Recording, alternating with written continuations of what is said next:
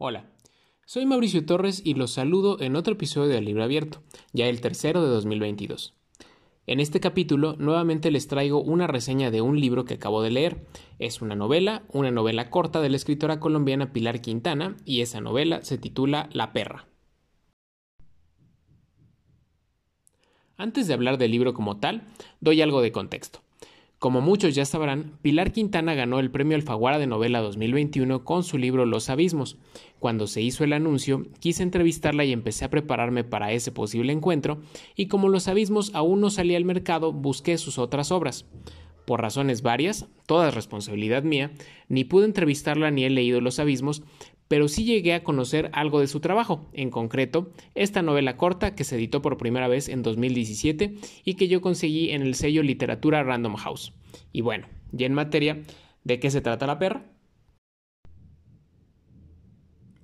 La perra cuenta la historia de Damaris, una mujer que vive en un pueblo costero.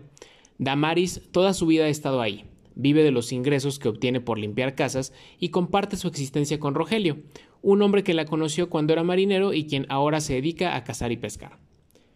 Como sucede con muchas parejas que tienen años juntas, Damaris y Rogelio tienen altibajos, quizá más bajos que altos, en parte derivados de sus intentos fallidos por tener hijos. En medio de esto, la perra de una vecina suya tiene cachorros y a Damaris le regalan uno, mejor dicho, le regalan una, una perra a la que nombra Shirley, el mismo nombre de la niña que quisiera tener. Ahora, como esta es una novela corta y no quiero echárselas a perder, no voy a dar más detalles de lo que sucede después. Solo diré que el libro desarrolla lo que yo considero una tragedia silenciosa, una historia con acontecimientos muy tristes que se viven así, sin ruidos ni estridencias y también es una historia que despierta reflexiones sobre los deseos que tenemos los seres humanos, nuestras expectativas, nuestras decepciones, nuestras acciones y el daño que pueden llegar a hacer.